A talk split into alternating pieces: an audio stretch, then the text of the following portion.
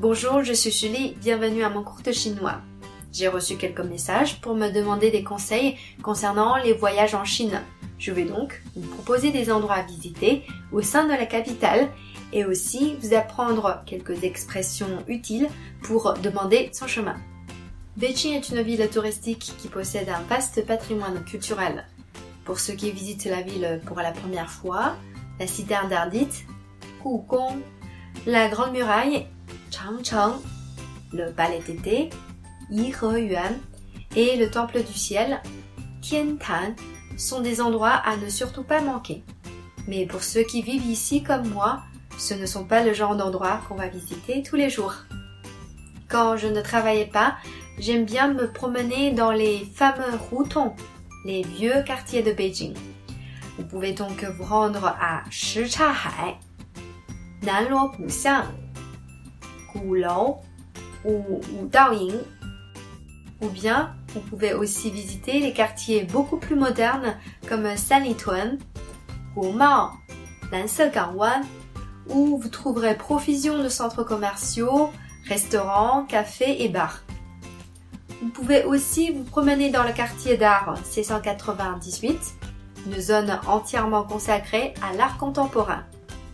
Dans tous les cas, vous avez l'embarras du choix. Maintenant que nous avons parlé des endroits à visiter, nous allons apprendre comment demander son chemin. Si vous êtes dans la rue et que vous ne savez pas quelle direction emprunter, vous pouvez demander à un piéton.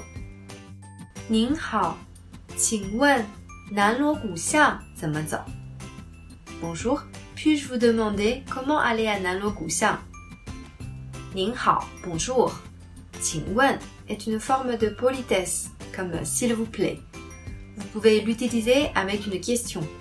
Par exemple, Comment vous appelez-vous Quel âge avez-vous Revenons sur la phrase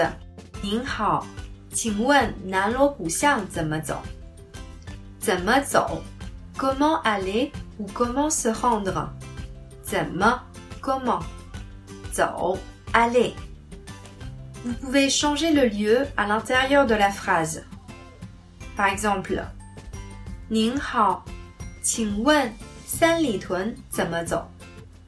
Bonjour, puis-je vous demander comment aller à Sanlitun Mais de toute façon, si vous êtes perdu à Beijing, ce n'est pas bien grave. Vous pouvez toujours m'appeler pour m'occuper de la traduction.